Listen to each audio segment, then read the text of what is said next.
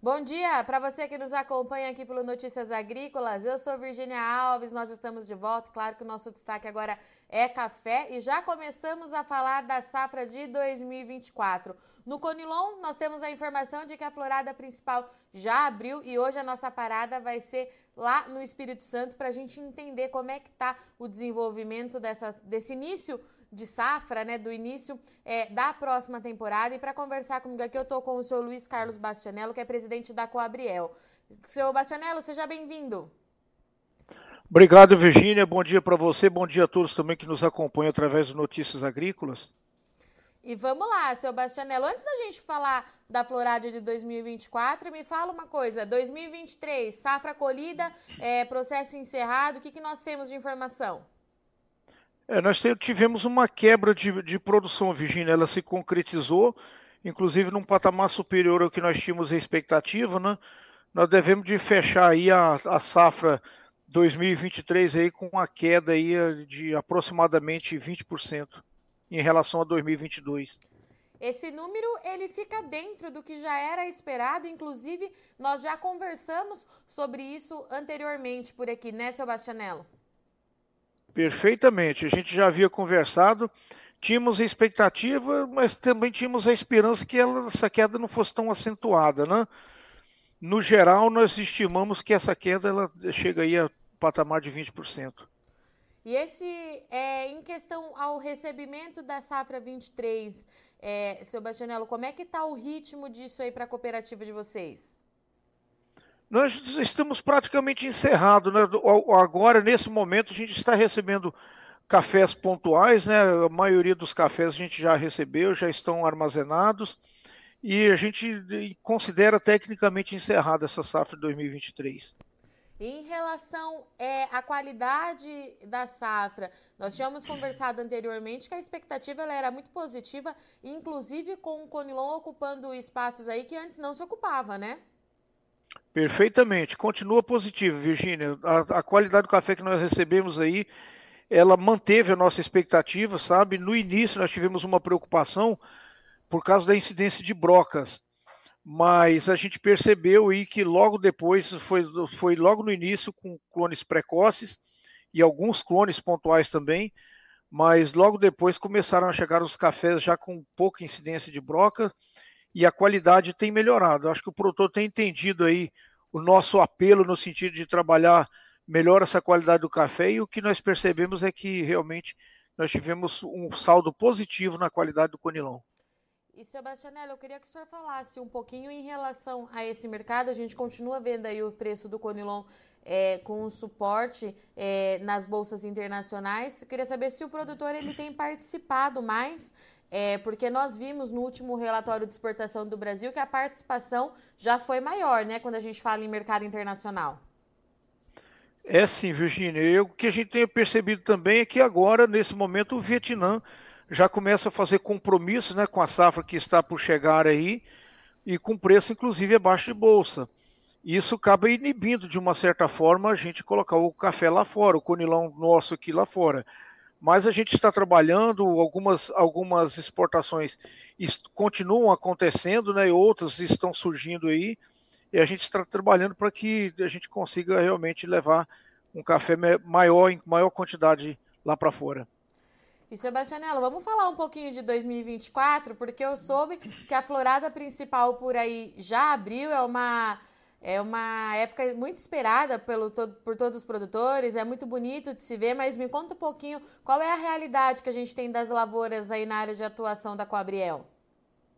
Virginia, não podemos reclamar da florada que tivemos, não, sabe?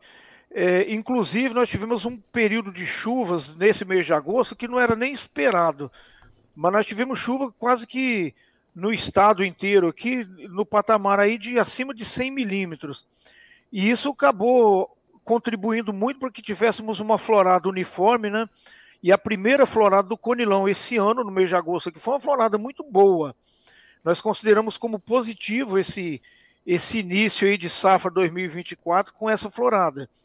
Temos agora, tivemos outras floradas pontuais, né, agora também, e estamos tendo o que nós consideramos como a última florada agora, só que essa nós estamos tendo chuva, inclusive aí pode talvez é, contribuir com uma, com uma dificuldade para vingar esses frutos dessa última florada, mas é importante frisar que ela é uma florada pequena, uma florada quase que podemos dizer insignificante para contribuir no sentido de atrapalhar bastante a safra do ano que vem.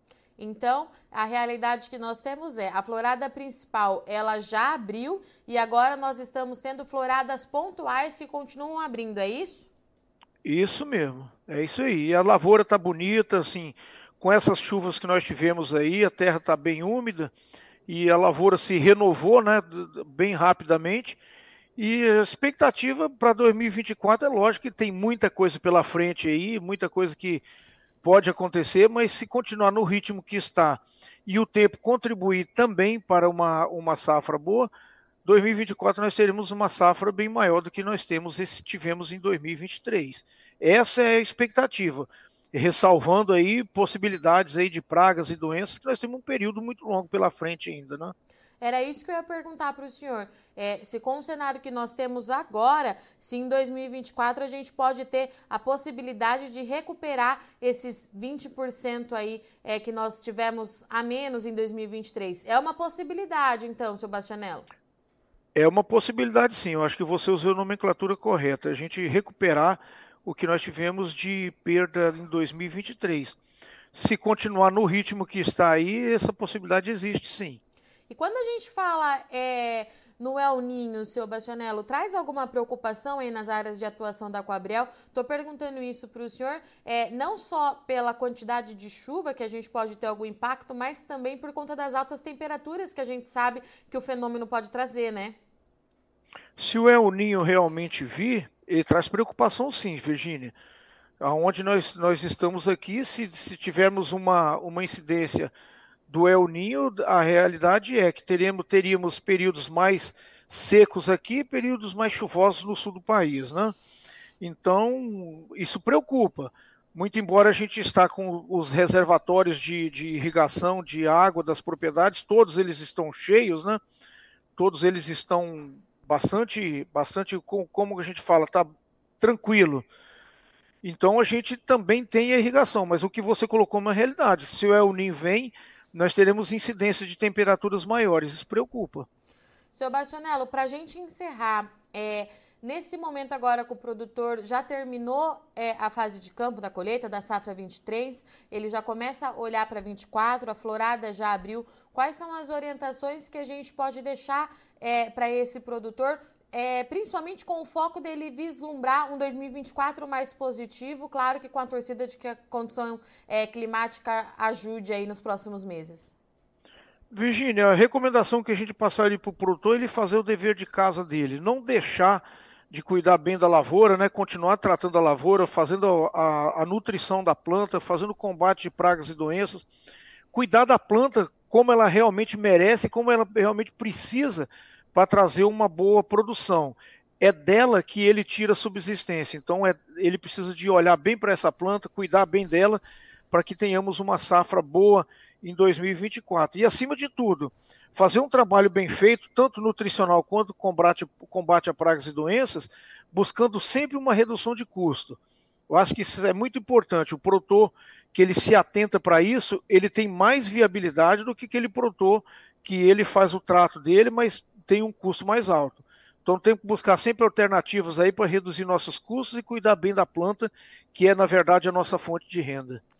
Muito bom. Seu Bastianello, muito obrigada mais uma vez pela participação e disponibilidade do senhor. Já deixo o convite aberto para o senhor voltar daqui um ou dois meses para a gente continuar acompanhando aí a evolução da próxima safra. Um abraço para o senhor e para todo o seu time aí da Coabriel.